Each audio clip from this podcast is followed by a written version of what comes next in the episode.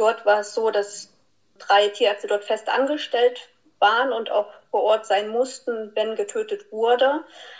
Die haben das halt sehr unterschiedlich angegangen. Also es waren zwei Männer, eine Frau und es ist vorgekommen, dass Bauern vorher angerufen haben und gefragt haben, wer ist denn heute da? Und wenn es die Frau war, dann haben sie gesagt, gut, dann schicke ich die Kuh mit dem gebrochenen Bein lieber am nächsten Tag, wenn der Mann wieder da ist, weil ich weiß, der winkt sie noch durch.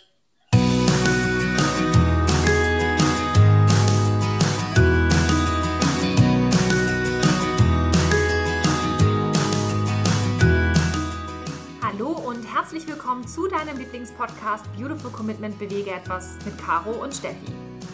Wenn du definitiv weißt, dass du anders bist, du jeden Tag für deine Werte einstehst, du unbedingt die Welt verändern möchtest, für mehr Mitgefühl, Achtung, Respekt und Liebe, du weißt aber noch nicht genau, wie du das Ganze effektiv und mit Leichtigkeit anstellen sollst, dann ist unser Podcast genau der richtige für dich.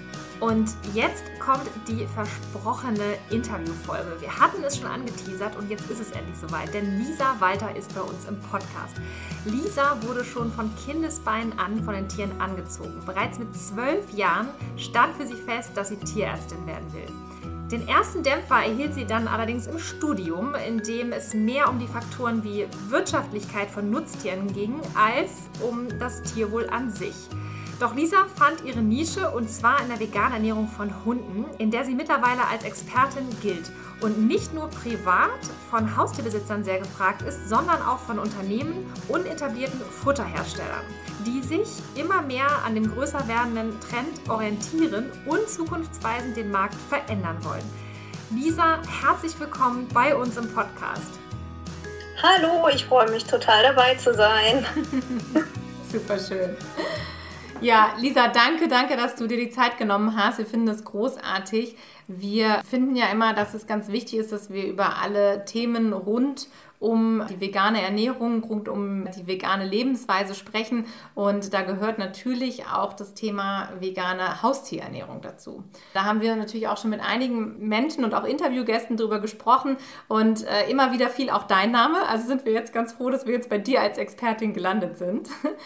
Magst du mal vielleicht ein bisschen erzählen, was machst du jetzt genau? Und ähm, ja. natürlich auch am Ende, wie bist du da hingekommen?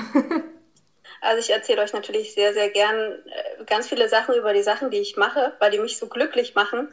Ähm, genau, ich bin Lisa, komme aus Thüringen und äh, wie ihr schon so zauberhaft erwähnt habt, äh, bin ich Tierärztin, bin da auch mittlerweile echt froh drüber.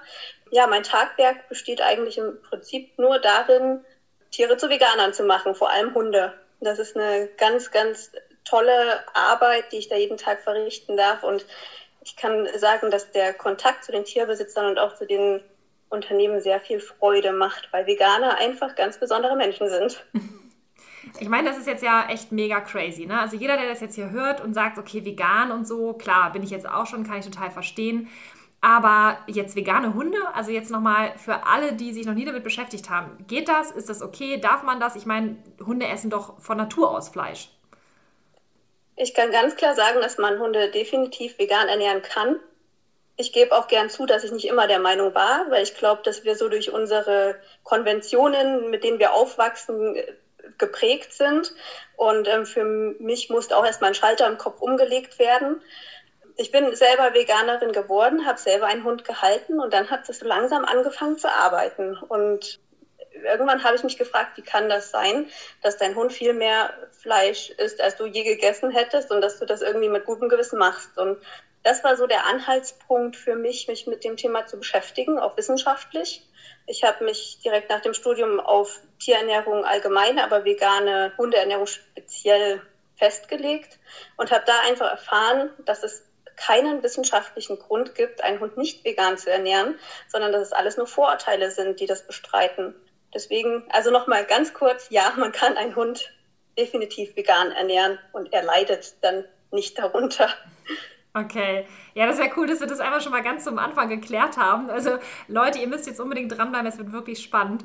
Ähm, vielleicht bevor wir weiter jetzt darauf eingehen, kannst du uns noch einmal so ein bisschen zu den Anfängen mitnehmen? Also wie fing das alles an und äh, wie ging es los? Ähm, ihr habt schon erwähnt, dass ich äh, wusste, dass ich Tierärztin werden möchte, als ich zwölf war. Und seitdem habe ich darauf hingearbeitet. Ich bin ganz früh Vegetarierin geworden und ähm, war ganz früh immer interessiert an Tieren und wusste, dass ich mit meinem späteren Beruf mal was Positives bewirken möchte. Und ich hatte so einen Wahnsinnsidealismus, dass ich gesagt habe, gut, es wird reichen fürs Studium, dann mache ich das einfach und studiere Tiermedizin. Ich bin dann nach München gekommen, habe dort den Studienplatz gekriegt und ähm, habe angefangen und war am Anfang echt total schockiert, weil ich so ganz verträumt und naiv dachte, ich werde da neben 300 anderen Studentinnen und Studenten sitzen, die alle so ticken wie ich, die alle die Welt verbessern wollen und alle wollen, dass es den Tieren dieser Welt gut geht, aber dem war leider nicht so. Also vom Thema her muss man sagen, dass das Studium natürlich in gewisser Weise die Gesundheit von Haustieren behandelt, aber vor allem auch Nutztiere, vor allem so Faktoren eben wie Wirtschaftlichkeit in einem Bestand, wie Nutztiere am besten gesund bleiben, damit der Bauer ganz viel Geld weiterhin verdienen kann. Und auch meine Kommilitoninnen und Kommilitonen waren zu einem großen Teil, hm, wie soll man sagen, nicht ganz so geartet wie ich. Also es galt eher als uncool, wenn man zum Beispiel kein Fleisch gegessen hat und es galt als ganz, ganz cool, wenn man in der Lage war, einer Kuh den, den Arm in den Hintern zu stecken. Es hat mich am Anfang definitiv Nerven gekostet, aber mein Bauchgefühl hat mir gesagt, dass es richtig ist, das Studium weiterzumachen und für irgendwas wird es gut sein. Klar, zwischendurch habe ich mal gehadert und habe mir dann gedacht, warum bin ich nicht einfach Hundetrainerin geworden oder sowas? Damit hätte ich vielleicht mehr bewirkt. Aber man sieht, wenn man auf seinem Weg bleibt und auf sein Bauchgefühl hört, dann kann man doch noch die Nische für sich finden. Und ähm, schlussendlich habe ich die Tierernährung für mich entdeckt. Während des Studiums eigentlich dadurch, dass meine eigene Hündin eine Futtermittelallergie hatte und ich mich näher mit dem Thema beschäftigen musste. Habe dann ähm, mich ganz arg in das Thema eingearbeitet und direkt nach dem Studium dann auf die Tierernährung spezialisiert habe in der medizinischen Kleintierklinik in München angefangen, im Ernährungsservice zu arbeiten und dort dann die vegane Hundeernährung für mich entdeckt. Du hast gerade gesagt, da muss ich nochmal einhaken. Du hast gerade gesagt, ich habe das dann während des Studiums für mich entdeckt mit der Ernährung, aber eigentlich, weil privat deine Hündin da ein Thema hatte. Wie sehr ist das Thema im Studium? Weil das ist ja auch nochmal interessant. Ähm, du hast gerade gesagt, also zum einen ging es sehr viel um Nutztiere, das ist ja auch interessant, aber das ist schon ein ganz klassisches Tierarztstudium gewesen. Ne? Und dann nochmal der Punkt, wie viel, äh, also wie groß ist der Themenbereich, wo es um Ernährung geht, wirklich? Genau, also soweit ich weiß, ist es heute ein bisschen anders und heute kann man sich während des Studiums schon spezialisieren in bestimmte Fachbereiche. Das war bei mir nicht möglich. Das heißt, man hat ähm, im Großen und Ganzen über alle Tierarten alles lernen müssen und die Tierernährung hat ein Teil gebildet, aber speziell dann die Ernährung von Kleinchen nur einen ganz, ganz geringen Teil. Das waren sehr, sehr wenig Wochenstunden. Das heißt, dass man heute seinem Haustier jetzt gar nicht übel nehmen kann, wenn der keine komplette Ernährungsberatung leisten kann, weil das Wissen nicht da ist. Das erfordert schon ganz viel Eigenengagement, wie auch bei anderen Themen. Das ist jetzt nicht nur die Tierernährung, sondern auch die Verhaltenstherapie zum Beispiel oder eben ganz andere spezifische Themen. Das heißt also, dass die Tierärzte, die heutzutage ausgebildet werden oder auch immer schon so wurden, tatsächlich eigentlich wirklich für Nutztiere ausgebildet werden. Also es geht wirklich, also das ganze Studium ist eher nach diesem wirtschaftlichen Zweig ausgerichtet, so wie wir es jetzt auch schon einmal gesagt hatten. Kann man das so sagen? Also wie es heute ist, kann ich nicht ganz so genau erfassen, weil das Studium meines Wissens angepasst wurde. Damals, als ich studiert ähm, habe, würde ich sagen, war es für mich schon auffällig, dass es wenig um das Individuum an sich ging. Es war sehr rational. Es wurden natürlich auch Hunde und Katzen behandelt und Erkrankungen, das gab es auch alles, also wahrscheinlich auch 50-50. Aber dieses Augenmerk, dass das Tierwohl im Vordergrund steht, das würde ich sagen, kam für mich nicht so deutlich heraus, wie ich mir das wahrscheinlich gewünscht hätte als empathischer Veganer. Ja, das ist interessant, dass du ähm, das auch direkt angesprochen hast, weil ich hatte ja gerade das Thema auch mit Cube, wo ich beim Tierarzt häufiger war, weil wir da auch aktuell ein Thema hatten. Und es ist schon beachtlich, wenn man sich so überlegt, was es bei Menschen alles für Spezialisten gibt. Ne? Also da gehst du dann zum Neurologen oder zum Chiropraktiker oder zum Zahnarzt oder ich weiß nicht was. Und mit dem Hund, wenn der Hund was hat, gehst du halt zum Tierarzt. Also es ist ja, es gibt ja überhaupt keine Spezialisierung. Und wo ich mir manchmal schon denke, ja, wie soll der arme Mensch, der da äh, steht, das auch komplett alles abdecken können? Der Hund ist ja genauso komplex wie wir Menschen. Und das finde ich schon einmal total beachtlich. Und dann noch das Thema, wie du sagst, wenn es eigentlich auch tatsächlich auch um Nutztiere und um sonstige, also es geht ja um Tiere im, im wirklich pauschal in, in allem. Da frage ich mich immer, wie soll das überhaupt ein Arzt abdecken? Ich denke auch, dass man da ganz viel Verständnis für sein Haustier mitbringen muss, weil, wie du sagst, der einfach nicht alles abdecken kann. Es gibt ja Spezialisten wie bei uns auch, aber das erfordert eben wahnsinnig viel Engagement nach dem Studium. Man muss sich dann festlegen, was interessiert, also wie jetzt bei mir, mich interessiert eben die Ernährung, ich mache aber auch nichts anderes. Und genauso gibt es natürlich auch Chirurgen und Internisten und Endokrinologen und was auch immer. Aber so der gemeine Haustierarzt, der muss ja einen Wahnsinnsüberblick über alle möglichen Organsysteme und so weiter haben. Deswegen ist das nicht immer ja, persönlich zu nehmen, wenn er erstmal auf den ersten Blick nicht alles umfasst. Naja, wenn es da auch wirklich um, um eigene Interessen geht oder was, ja, was einen selbst so beschäftigt, dann ist es ja wahrscheinlich auch wie mit der klassischen Ernährung des Menschen. Wenn ich da einfach kein Interesse habe oder kein Augenmerk für habe, werde ich ja auch nicht vegan. So, und wenn man das mal so runterbricht, ein bis maximal zwei Prozent so der Bevölkerung, dann wird es wahrscheinlich bei den Tierärzten im Verhältnis genauso sein. Also ein bis zwei Prozent beschäftigen sich dann tatsächlich auch mit dem Thema Ernährung genauer, gerade auch mit diesem Kontext dann, ne? Ganz genau. Ich denke auch, dass sich relativ wenig Tierärzte damit befassen. Mein Wunsch wäre nur, dass sie häufiger überweisen an Spezialisten. Das muss ja nicht zwangsläufig ich sein, aber es gibt einfach Fachtierärzte und Tierärzte mit Zusatzbezeichnung, die sich sehr gut mit der Ernährung auskennen. Und also so viel muss ein Haustierarzt wissen, dass ihm klar ist, dass man einige Erkrankungen heilen kann oder lindern, wenn man die Ernährung anpasst. Und wenn er dazu nicht in der Lage ist, sollte er sich der Verantwortung bewusst sein und vielleicht nicht immer das Futter vom Tresen empfehlen, wenn der Besitzer das nicht möchte, sondern einfach überweisen. Als Ernährungsspezialist kann man fast alle Probleme dann ernährungstechnisch lösen. Mhm.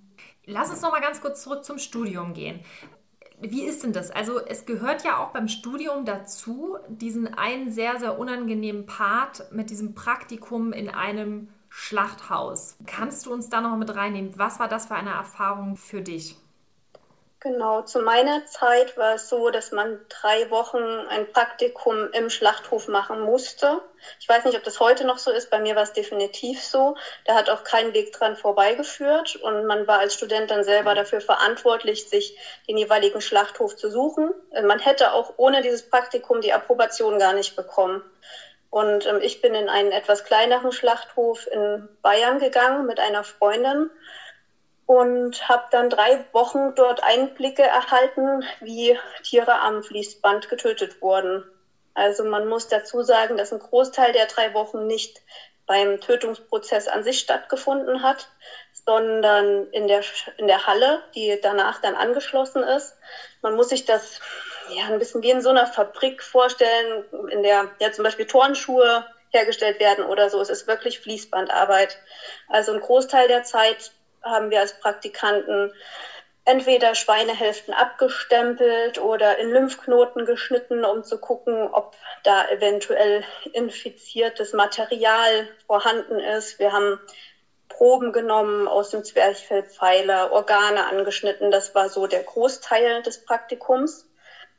Das hat einem schon sehr gezeigt, dass das hier eigentlich wirklich nur noch eine Ware ist. Also das hatte überhaupt nichts Emotionales mehr. Ja, dazu kommt, dass ein kleiner Teil des Praktikums auch direkt in, an der Tötungsanlage stattgefunden hat. Der Schlachthof, an dem ich arbeiten musste, ähm, hat vor allem Schweine geschlachtet. Das waren so ungefähr 1000 am Tag und es war ein kleiner Schlachthof. Das muss man sich mal überlegen. Und ähm, ja, da musste ich dann bei der Anlieferung dabei sein.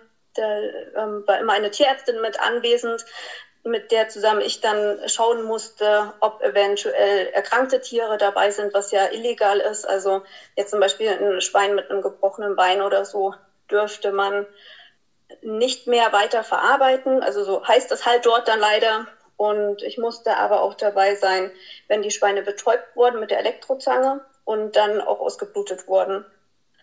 Ja, und das ähm, Traurige oder ja, Schockierende war einfach, dass ich zählen musste, wie hoch der Prozentsatz der Schweine war, die nicht richtig betäubt waren, ehe denen die Kehle aufgeschlitzt wurde. Und das waren immer ungefähr so 10 Prozent. Und ein Prozent war damals regulär. Und ähm, ich in den drei Wochen, ich weiß nicht, ob es eins, zwei Mal war, aber es hat mich total umgehauen, war auch die Rinderschlachtung mal dabei. Und ich stand vorher an diesen Bullen und habe den auf den Kopf gestreichelt und danach wurde da das Bolzstoßgerät angelegt. Das war ja unfassbar traurig und also ich muss nochmal das Wort sagen, schockierend, dass Menschen das tagtäglich machen, dass das deren Beruf ist. Das kann man sich einfach nicht vorstellen. Hm. Und ähm, ähm, für mich kam so raus, ich meine, es war in Bayern, wir hatten so ein, das ist mir irgendwie im Kopf geblieben, so ein Getränkeautomaten und zwei oder drei Fächer von diesen Getränkeautomaten haben Bier umfasst. Kennt man hier in Thüringen gar nicht. In Bayern ist das wohl üblicher, aber ähm, wenn jemand in seiner Pause Bier trinken muss, dann hat das wahrscheinlich irgendeinen Grund.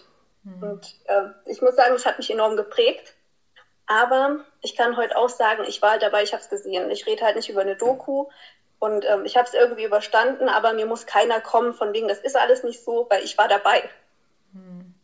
Ja, das ist krass, dass du jetzt auch nochmal gerade angesprochen hattest mit dem Kühlschrank. Also diese Geschichten, ja, die kennen wir ja auch, tatsächlich auch von Peter Hübner, unter anderem auch aus erster Hand, der sich da ja auch schon drüber mal geäußert hatte bei uns im Podcast. Das war äh, eine unserer ersten Podcast-Folgen, Folge Nummer 5. Auch sehr zu empfehlen an dieser Stelle. Ich muss noch mal ganz kurz über diese Zahlen nachdenken. Du hast gesagt, das war ein sehr kleiner Schlachtbetrieb.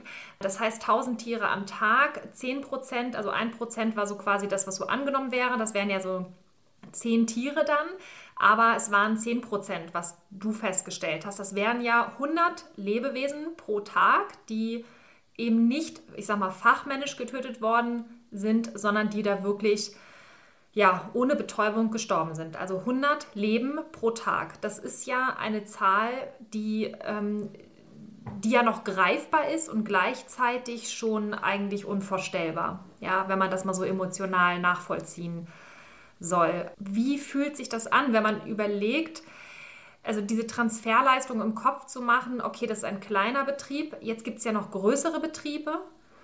Welche Emotionen hast du da? Also das, das, das wäre eine Sache, die mich einfach total interessiert. Wie hast du das ausgehalten? Also wie, wie erträgt man das, wenn man daneben steht, als Veganerin? Ja, also das ist das eine. Und die andere Frage, die ich mir jetzt tatsächlich stelle, ist, wenn man das mal in die Praxis übersetzt, also sprich wirklich ins Hier und Jetzt. Auch dort kennen wir Insider, die uns erzählt haben, dass der Veterinär ab und zu mal, ja, super selten, auf den Hof kommt, wird dann per Handschlag begrüßt. Die sind teilweise gar nicht in diese Hallen reingegangen, wo Tiere zwar nicht im, im Schlachthof jetzt quasi kontrolliert werden sollen, aber zum Beispiel auch auf den Anlagen selbst. Die waren nicht in den Anlagen drin. Die gehen ins Büro, trinken zwei Stunden Kaffee, machen ihre Stempel und fahren wieder. Das sind ja wirklich Originalinfos, die wir erhalten haben von Insidern.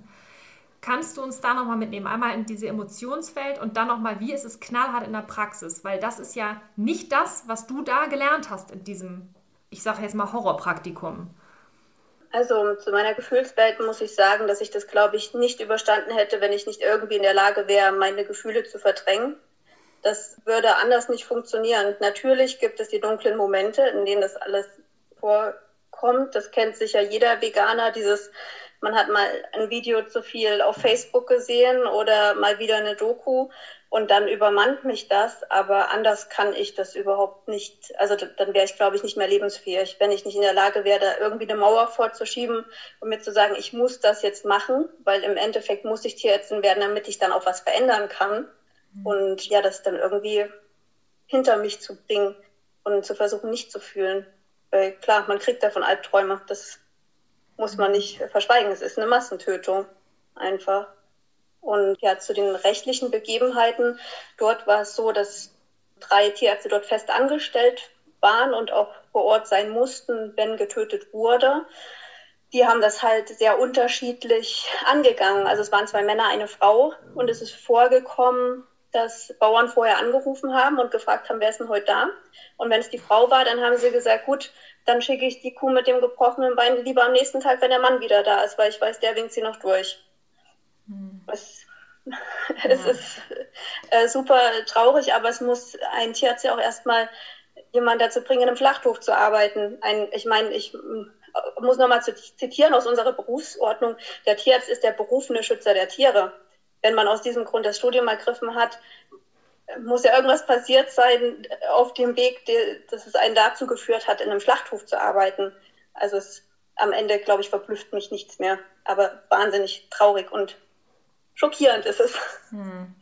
Ja, danke, dass du das auch nochmal so offen teilst. Also wie gesagt, was Steffi schon sagte, wir haben da auch schon so viele Geschichten gehört, auch teilweise von, ähm, ja, aus, direkt aus der ersten Hand, aber eben halt auch ähm, aus zweiter Hand oder so. Und man fragt sich natürlich immer, sind das Einzelfälle, ne? sind das Ausnahmen, wie kann das sein? Aber wir kennen ja auch die ganzen Geschichten von den ganzen Tierrechtsorgas, wir sind da ja auch gut vernetzt und wir kennen auch die Leute, die das halt auch sehen und solche Undercover-Recherchen machen. Und ähm, wenn dann immer wieder gesagt wird, ja, das ist nicht so oder das ist irgendwie getürkt oder das ist ein Einzelfall, wo wir immer sagen, so, nee, und du hast es ja jetzt auch gerade echt bestätigt ähm, das sind definitiv keine Einzelfälle und ich habe mich auch mit Kommilitoninnen und Kommilitonen unterhalten und ich kann mich noch gut an eine erinnern, die habe ich mal in der U-Bahn getroffen und wir haben uns über das Schlachthofpraktikum unterhalten. Die meinte, nach ihrem Praktikum ist sie Vegetarierin geworden, weil die keine Zangenbetäubung hatten, sondern CO2-Betäubung von Schweinen, also massenweise Schweine in diese, ja, wie nennt man das so, Schubladen gefüllt mhm. und nach unten gefahren.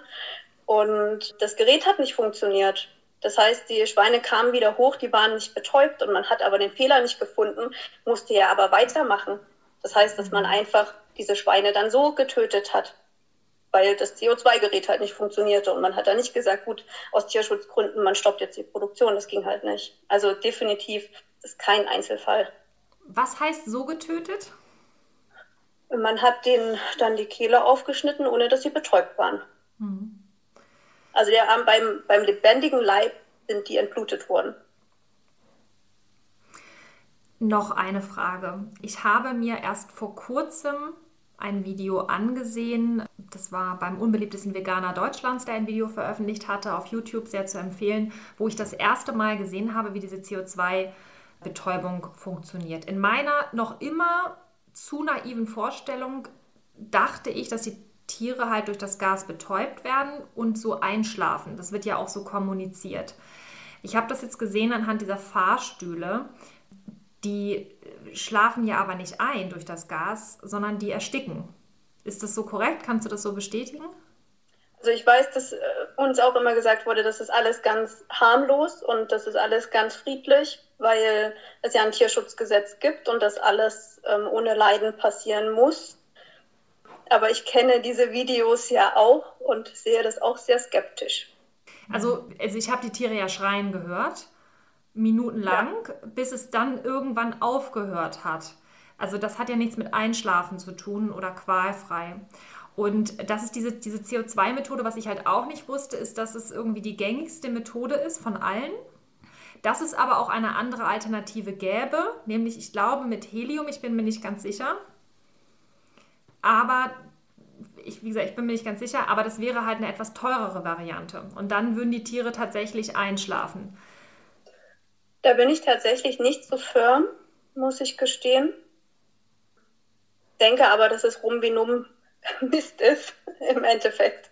Mhm. Also, also es zieht sich ja wie ein roter Faden durch die ganze Tierhaltung, dass es immer ums Finanzielle geht. Das ist äh, ja nicht nur beim Betäuben und Töten so, sondern auch beim Thema Kastrationen von Ferkeln und so weiter. Am Ende wird er wirklich in Centbeträgen äh, gerechnet. Deswegen ist es sehr logisch, dass immer aufs Belegste zurückgegriffen wird und die Menschen stumpf mehr ab. Also das zieht sich auch durch den Veganismus, dass da immer äh, ganz mit, oder durch die Fleischindustrie äh, im Kontra zum Veganismus, dass Sachen so beschönigt genannt werden, was wie die schlafen ein. Es würde natürlich keiner sagen, dass die da elendig ersticken oder so. Ja, gibt es ja ganz viele tolle Begriffe, die wir uns so ausgedacht haben, wie wir werden gekeult und ich weiß nicht, was da alles immer so ist, ne? so dass, genau. ähm, dass man das bloß nicht hört. Ähm, vielleicht nochmal, also eine letzte Frage habe ich noch zu diesem Thema und dann können, wollen wir wieder zurück zu, dem, ähm, zu der Ernährung. Aber was ähm, wirklich spannend ist, vielleicht damit man das versteht, warum wird da nicht eingegriffen? Also, weil wir haben jetzt gesagt, okay, es greifen viele nicht ein. Was steckt dahinter für einen Druck? Also, ich meine, wir, wir können uns das vorstellen, aber kannst du das nochmal sagen, warum da vielleicht auch Hemmungen sind von denjenigen Tierärzten, die dann da sind, zu sagen, so, äh, Moment, stopp? Ich denke, da gibt es mehrere Gründe. Einerseits glaube ich, dass ganz viele Leute mittlerweile total abgestumpft sind und einfach das Interesse gar nicht haben, sich da die Mühe zu machen, mit jemandem anzuecken. Ich meine, normal ist es die Aufgabe des Tierärztes, dann zum Beispiel zu dem, der betäubt, äh, zu gehen und äh, da nochmal ja, ein Auge drauf zu werfen und den nochmal zu schulen, was auch immer. Da ist teilweise das Interesse, die Lust nicht da. Ich möchte jetzt nicht für alle sprechen. Ich kann natürlich nicht in jeden Menschen reingucken, aber so wie ich es dort eben erlebt habe, gerade bei den Männern, Andererseits steht natürlich auch immer Geld dahinter und was ganz spannend war, die Bauern hatten dann eine Mordsmacht. Also diese, diese naja, Leute, die da die Schweine und Kühe da, dahin verkauft haben, die hatten dort echt die Hosen an. Also das hat mich so schockiert, wo ich mir dachte, hallo, ihr redet hier auch mit den Tierärzten und so weiter, aber die hatten eigentlich das Sagen. Und äh, ich denke, dass da Geld dann halt wirklich ein ganz großer Grund ist. Du sagtest gerade mit dem Geld, was dahinter steht. man muss sich das ja so vorstellen, wenn da jetzt 1000 Schweine am Tag irgendwie die durchgezogen werden, sage ich jetzt mal. Das muss ja auch, das ist ja Fließbandarbeit, wie du eben beschrieben hast. Das heißt, das Fließband läuft ja. Und das ist eben was, was Peter uns damals auch erzählt hatte. Also es ist halt in niemandem Interesse sozusagen, dass dieses Band angehalten wird. Und das heißt, in dem Moment, wo der Tierarzt sagen würde, halt stopp, muss das ja angehalten werden. Das heißt, der ganze Produktionsprozess kommt ins, ins, ins Stoppen. Und es das heißt ja auch, dass am Ende nicht so viel bei rauskommt. Ist das auch ein Grund dafür, dass man sagt, weil du eben sagst, man will nicht anecken mit den Leuten, dass es auch ein Thema ist, wo man sagt, man lässt es dann lieber laufen? Ja, definitiv. Also es ist einerseits ein Zeitfaktor. Wenn gearbeitet wurde, immer nachts, aber natürlich Zeit ist Geld. Ja, andererseits ist es einfach so, dass die Bauern ihre Tiere dahin verkaufen und dann gezählt wurde, ich habe so und so viel angeliefert und wenn dann der Tierarzt eins aussortiert hat, dann wurde gewaltig diskutiert. Also dann musste der das nochmal angucken, wollte nochmal ganz genau die Begründung dafür haben, also war jetzt da der Lymphknoten irgendwie verändert oder wie auch immer, der dann wirklich das Diskutieren angefangen. Klar, für den ist jedes Schwein, auch wenn es da um Centbeträge leider tatsächlich geht, ähm, ja, ist halt so sein Lebensunterhalt und da mussten sich die Ärzte dann einiges anhören. Wie ist das denn jetzt mit Biofleisch? Das ist doch viel besser, oder nicht? Nein, die Frage habe ich witzigerweise damals auch ganz naiv der Tierärztin gestellt, mit der ich dort die Anlieferungen begutachten musste. Und die hat auch gesagt, na ja, sie versuchen halt den Viehtreiber, also das ist so ein Elektrogerät, mit dem die Tiere vorwärts getrieben werden, damit sie in diesen Tötungsgang gehen, würden versuchen, den bei Biotieren weniger zu verwenden. Das war das einzige Statement, was ich bekommen habe. Also ähm, egal, ob das äh, Tier aus einer Biohaltung kommt oder nicht, wenn das jetzt nicht gerade auf dem Hof geschlachtet wird, sondern in einen normalen Schlachthof geht, dann wird das auch genauso elendig getötet wie alle anderen. Okay, das ist, glaube ich, der Part, den sehr viele Menschen halt einfach auch unterschätzen. Deshalb ist es auch gerade ganz interessant, dass du darüber sprichst, auch weil du sagst Tötungsgang.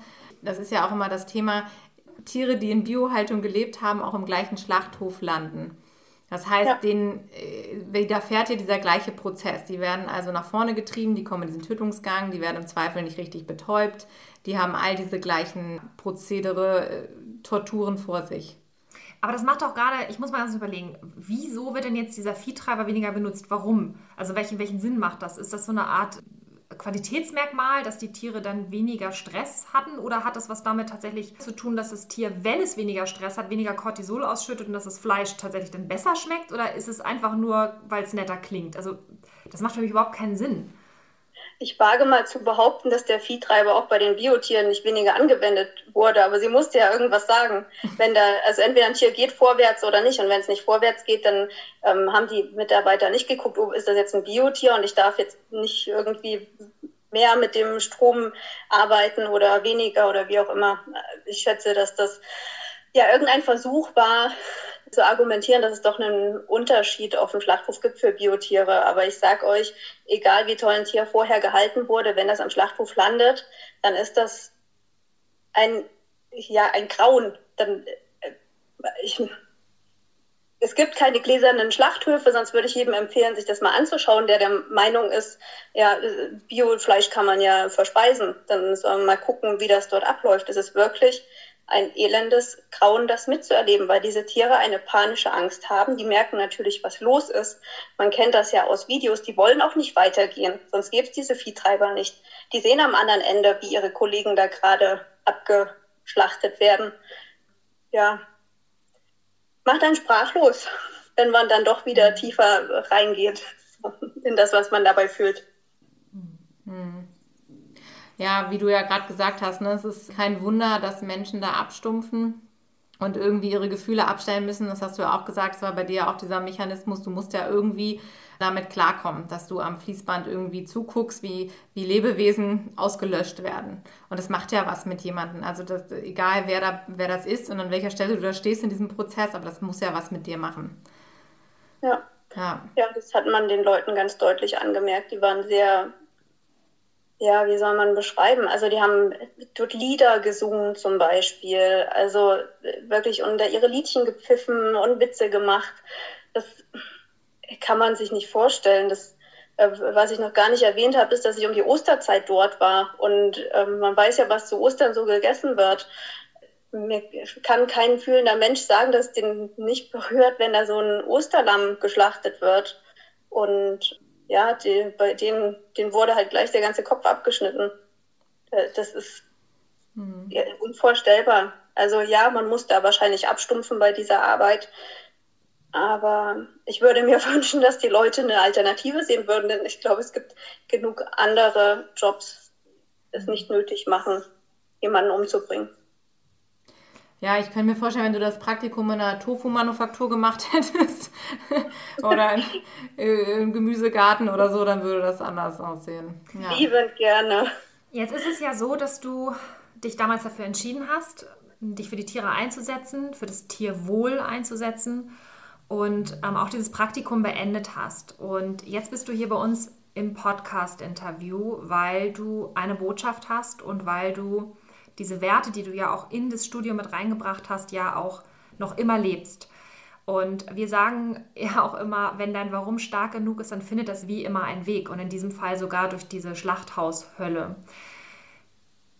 Hat es dir den nötigen Antrieb gegeben, jetzt zu sagen, es ist mir egal, was andere Leute sagen, es ist mir egal, was äh, meine Kollegen sagen, wie, das, wie ich jetzt anerkannt werde oder komisch angeguckt werde. Ich bringe sogar so ein ich sag mal, Tabuthema wie einen fleischfressenden Hund, ja, dass ich den jetzt vegan machen möchte. Und ich möchte Haustierbesitzern helfen, dabei die Tiere umzustellen.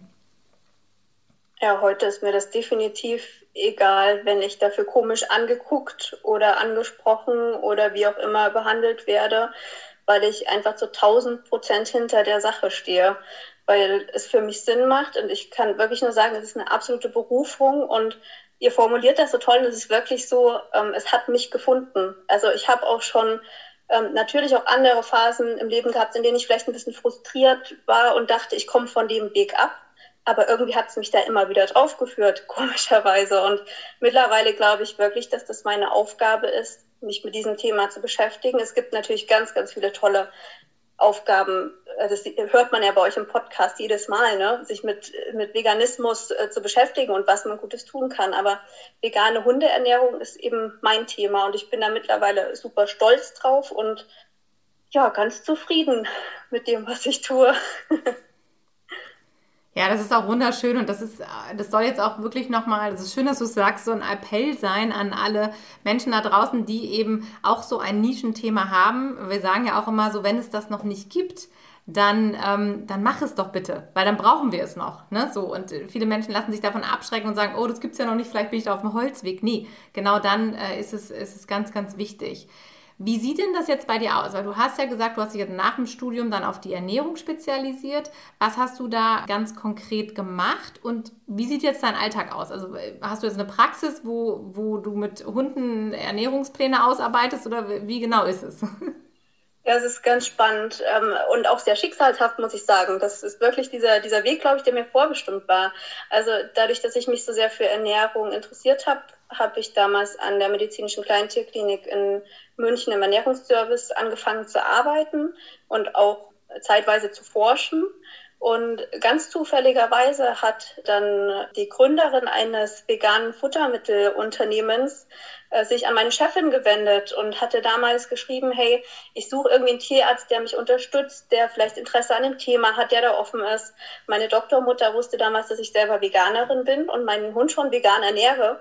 Und so sind wir wirklich ganz zufällig. Ich meine, die hätte Gott weiß, wer wen anschreiben können, aber es war eben die Klinik und ja, sie hat uns dann zusammengeführt und ähm, das war so ja der, der Anfang von allem, würde ich sagen. Und für das Unternehmen habe ich dann sehr lange gearbeitet, die Rezepte erst mitentwickelt, später auch ähm, alleine entwickelt und die ganzen Kundenberatungen gemacht, mich immer tiefer eingearbeitet und das Unternehmen mit vorangebracht. Und parallel habe ich mein eigenes Unternehmen gegründet in nachdem ich selber Ernährungsberatung für Tierbesitzer durchgeführt habe. Das mache ich bis heute. Und im Prinzip ist es so, dass ich den Luxus habe, von zu Hause zu arbeiten. Es ist ganz viel Arbeit am Laptop. Das könnte man sich als trocken vorstellen, aber coolerweise habe ich den Kontakt zu den ganzen Tierbesitzern. Und ich muss sagen, dass das irgendwie echt grandios ist. Also vielleicht liegt das wirklich daran, dass das Veganer sind, aber ich möchte sie immer gar nicht Kunden nennen. Kunden klingt immer so, so geschäftlich, ne? Aber so, so zu einem ganz großen Teil dieser Leute habe ich über eine ganz lange Zeit auch noch weiterhin Kontakt und verfolge so die Schicksale ihrer Tiere und die auch teilweise persönlich wirklich fast schon freundschaftlich in Kontakt. Das ist eine ganz, ganz tolle Sache und ja, im Prinzip besteht mein Arbeitsalltag daraus, Rezepturen zu erstellen. Was ganz, ganz häufig angefragt wird, sind Rezepturen für Welpen, die vegan sein sollen und vegan heranwachsen sollen. Oder erkrankte Hunde. Ich hatte jetzt erst wieder ein ganz tolles Beispiel einer Hündin, die eine Nierenerkrankung hatte, beziehungsweise da schlechte Blutwerte. Der habe ich eine angepasste Ration gemacht und die Werte haben sich verbessert. Da bin ich super, super happy. Ja, das ist so, so mein, meine Aufgabe aktuell, die ich so erfülle. Wie schön. Das hört sich echt echt toll an. Also wie du es so beschreibst, auch, dass du halt einfach zu Hause bist und du gehst halt deiner Passion nach und deinen Interessen und kannst damit eben anderen Menschen helfen und anderen Tieren helfen vor allen Dingen halt auch und verdienst so deinen Lebensunterhalt und kannst eben was ganz, ganz Tolles in die Welt bringen. Wie schön. Ja, ich könnte mir jetzt nichts Besseres mehr vorstellen, muss ich ehrlich sagen. Das ist, ich bin auch dankbar. Also das ist vielleicht auch wichtig, dass man das ist. Ähm, ich finde es ganz schlimm, wie viel aktuell gemeckert wird, egal worum es geht. Und ich bin einfach jeden Tag dankbar für alles, was ich habe und dafür, dass ich das machen darf. Super. Vielleicht hier auch nochmal die Frage, also du hast eben gesagt, du hast ein eigenes Unternehmen gegründet. Magst du nochmal erzählen, wie genau das heißt? Also das ist so, dass man dich da kontaktieren kann. Also das heißt, wenn man jetzt wirklich Fragen hat und sagt, ich möchte meinen Hund umstellen oder ich habe irgendwie eine Diagnose oder so, und dann äh, kann man da mit dir in Austausch gehen. Genau, das eigene Unternehmen heißt DietPad. Das habe ich zusammen mit meinem Bruder gegründet. Ursprünglich aus der Idee heraus, eine Software zu erstellen, denn mein Bruder ist Informatiker und wir haben das Problem erkannt, dass viele Haustierärzte es mit der Ernährungsberatung nicht so haben. Es wäre aber schön, wenn man als Hundebesitzer zum Tierarzt geht und dann eben zum Beispiel erfährt, mein Hund hat ein Nierenleiden und der kann mir mal eben eine Kochrezeptur dafür erstellen. Und ähm, an so einer Software arbeiten wir, planen auch noch ganz tolle andere Sachen, wie neuerdings auch eine Studie zur veganen Hundeernährung. Und ähm, über das Unternehmen bin ich immer gut erreichbar, vor allem per Mail ganz günstig und darüber führe ich auch die Beratungen durch. Super. Welche E-Mail-Adresse ist das? Das ist die tierarzt at dietpet.vet. Okay, packen wir in die Show Notes. Super, Dankeschön. genau. Das heißt, du hast ja jetzt herausgefunden, dass die vegane Hundeernährung möglich ist, beziehungsweise herausgefunden, aber du hast es für dich halt nochmal erarbeitet. Du hast ja gesagt, auch wissenschaftlich nochmal belegt. Ist das jetzt wirklich aus dem Impuls heraus entstanden, dass du sagst, ich möchte einfach nicht, dass für mein Tier Tiere, noch mehr Tiere sterben, was du vorhin auch schon gesagt hast? Und jetzt ist die vegane Ernährung halt so, okay, das muss halt irgendwie sein? Oder bist du auch der Überzeugung, dass es wirklich eine, eine gute und gesunde Ernährung ist für die Hunde? Kannst du da vielleicht nochmal so ein bisschen was sagen? Wie hängt denn das zusammen, so Tiergesundheit und Ernährung? Ich finde definitiv, dass beides richtig ist. Also der Ursprungsimpuls meine Hunde vegan zu ernähren, war natürlich, dass ich anderes Tierleid minimieren möchte. Aber je mehr ich mich reingearbeitet habe, desto mehr habe ich auch festgestellt, dass es einfach keinen gesundheitlichen Nachteil hat. Ich bin immer der Meinung, Hundeernährung muss zwei Sachen erfüllen. Es muss definitiv bedarfsdeckend sein. Das ist für mich als Tierärztin und irgendwo auch Wissenschaftlerin einer der wichtigsten Punkte. Es muss dem Hund unbedingt schmecken. Also das, was so viele dann denken, dass äh, der Hund, der braucht aber sein Fleisch und der arme Gemüsefresser und es schmeckt ihm nicht, der hat meine Hunde noch nicht beim Futtern gesehen. Das ist auch ganz wichtig. Und ähm, es muss gut verdaut werden. Und wenn die drei Punkte erfüllt sind, dann ist das total egal, ob das tierische oder pflanzliche Bestandteile sind. Und wenn man mit dem Futter dann noch die Welt besser macht, dann kann doch eigentlich gar nichts mehr dagegen sprechen.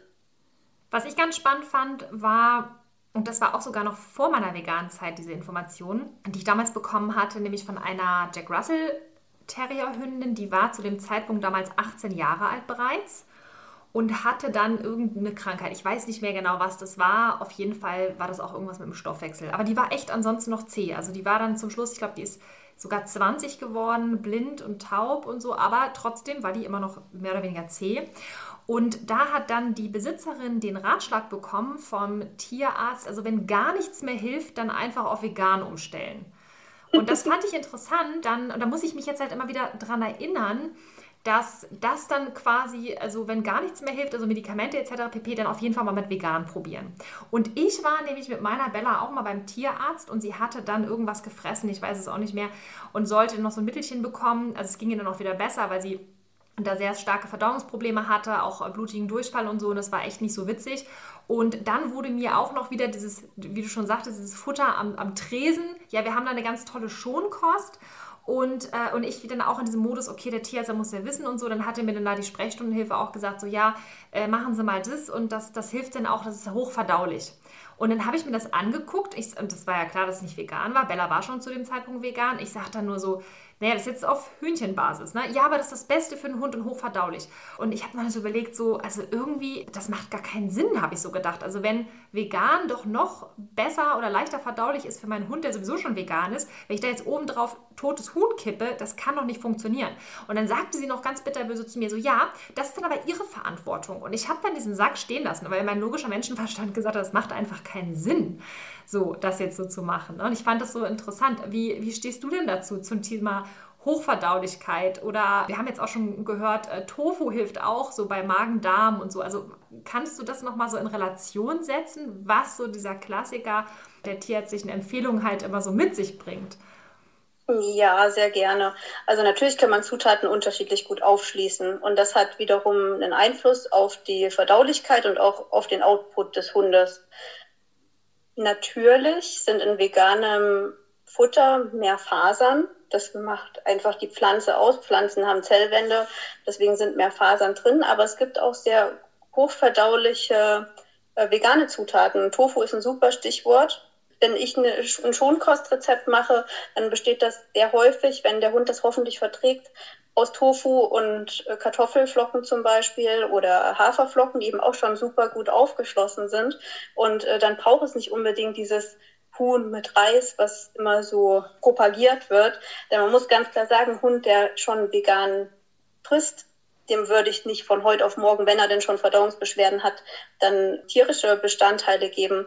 Es, der Hund hat ja eine bestimmte Enzymausstattung, die aktuelle Nahrung gewohnt ist oder eine bestimmte, ja, man sagt immer so Bakterienflora, also so ein bestimmtes Mikrobiom im Darm, das sich an die aktuelle Nahrung adaptiert hat. Und wenn man dann von heute auf morgen zwischen so essentiellen Bestandteilen wie tierisch oder nicht tierisch wechselt, finde ich das eher kritisch. Also ich würde dann definitiv im Vegan bleiben und da eben eine vegane Schonkost verwenden. Und bisher habe ich da echt gute Erfahrungen gemacht. Natürlich muss man es immer individuell betrachten. Wenn es um Erkrankungen geht, würde ich immer einen individuellen Blick drauf werfen. Das ist wichtig. Und es gibt auch mal ganz selten Hunde, die tatsächlich auch nicht jede vegane Ernährung vertragen.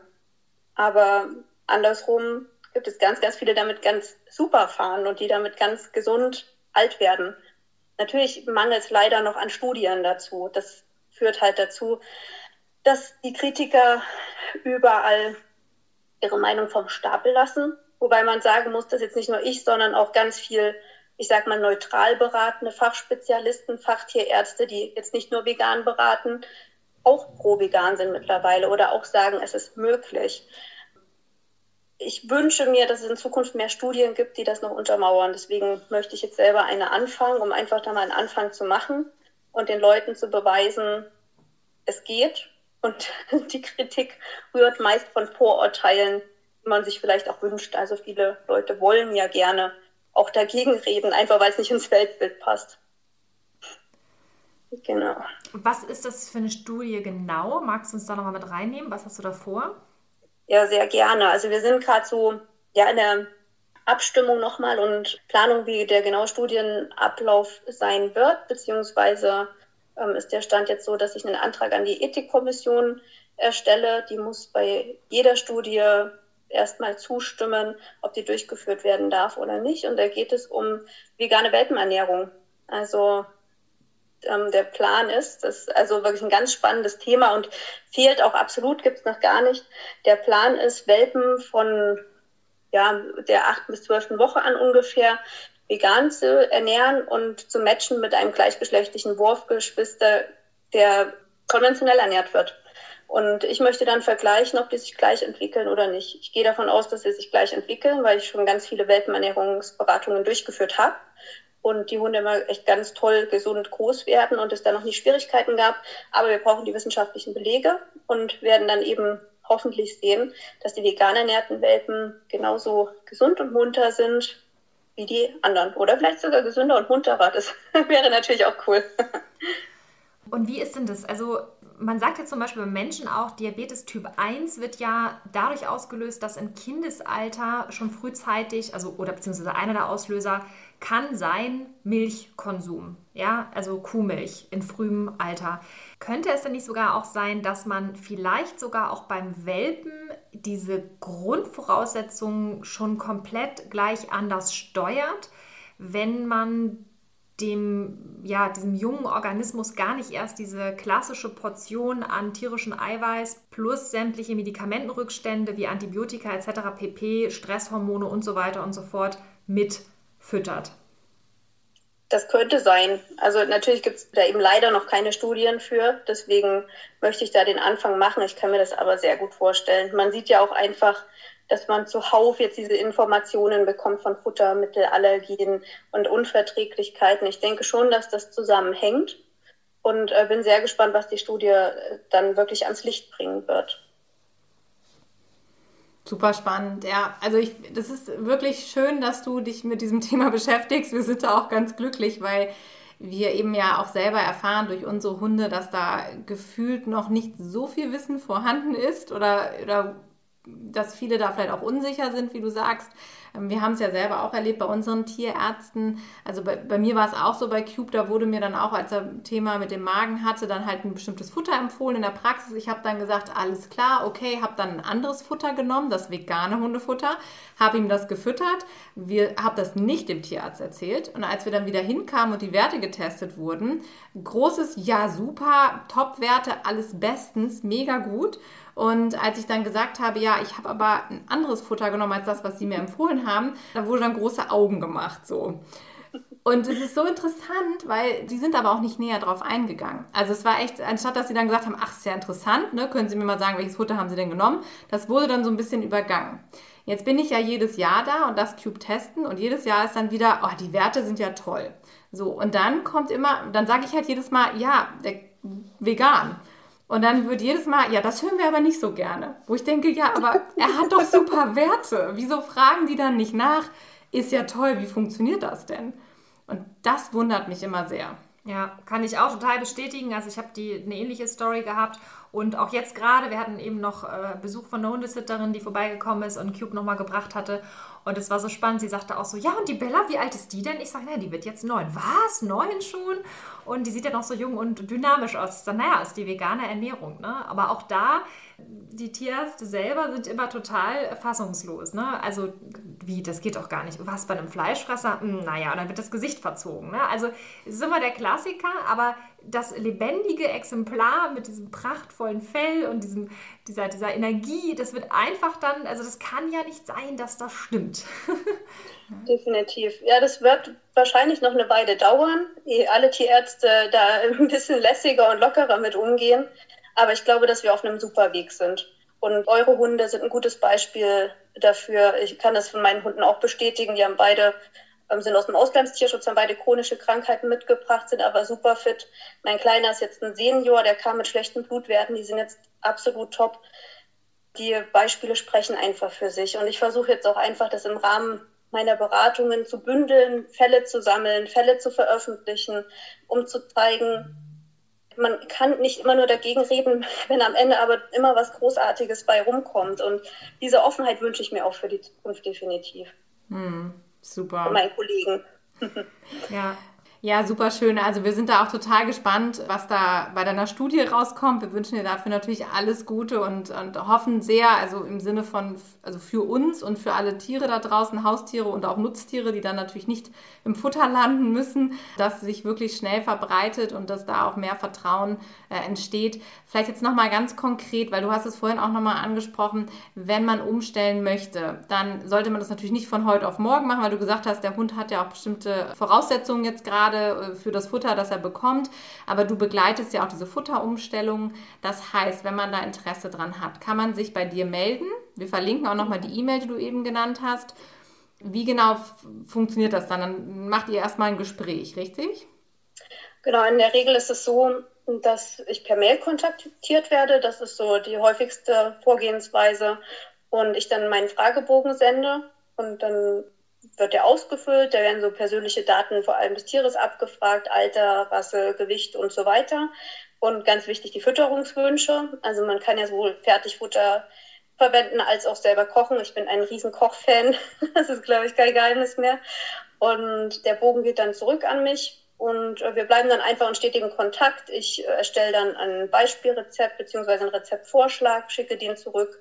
Und wenn da Änderungswünsche sind, dann arbeiten wir da gemeinsam so lange dran, bis wirklich alle zufrieden sind. Also mir ist es eigentlich immer wichtig, dass, es, dass der Kontakt sehr persönlich bleibt und ja wirklich auf einer persönlichen Ebene nicht so sehr geschäftlich äh, stattfindet und dass am Ende wirklich alle zufrieden sind. Dann lieber noch einmal nachkorrigieren oder noch mal zehn Fragen hinterher schießen und alles ist klar und alle sind happy, als dass man sich das irgendwie nicht traut.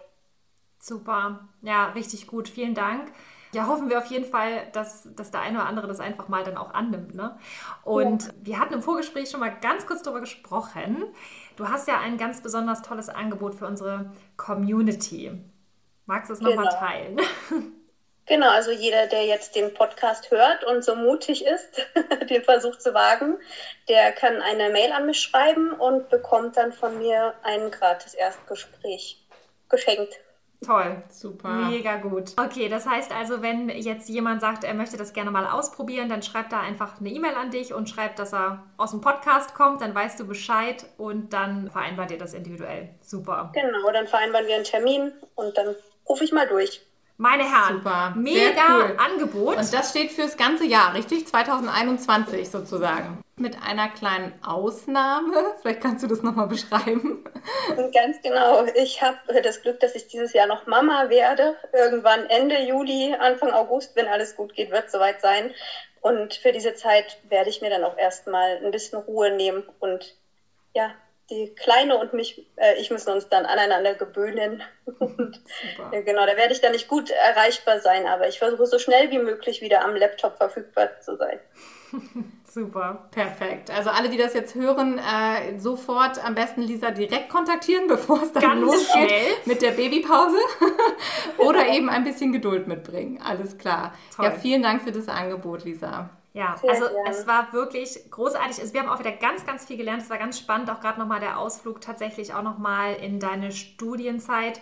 Wenn dir zu Hause diese Podcast-Folge gefallen hat, wenn du sagst, boah, da war so viel Content drin, da waren so viele Mehrwerte drin, das ist eine mega Folge, dann teil die unbedingt an alle Menschen, die das hören sollten, sei es um ja, die Fakten letztendlich, die in einem Schlachthaus so einfach ablaufen, sei es aber auch das ganze Thema vegane Hundeernährung und natürlich die Expertise von Lisa. Also unbedingt diese Folge teilen und wir würden uns riesig freuen über deine Meinung, deinen Austausch. Schreib uns dazu gerne eine Rezension bei iTunes. Wir lesen alle Rezensionen. Wir freuen uns immer riesig über jede einzelne Rezension. Da tut ihr uns wirklich einen riesengroßen Gefallen. Das ist ein ganz, ganz besonderes Geschenk. Und wir verabschieden uns jetzt aus dieser Runde. Wir hören uns nächste Woche Donnerstag hier wieder im Podcast. Und wie immer hat unser Gast natürlich das letzte Wort. Ich danke euch dafür.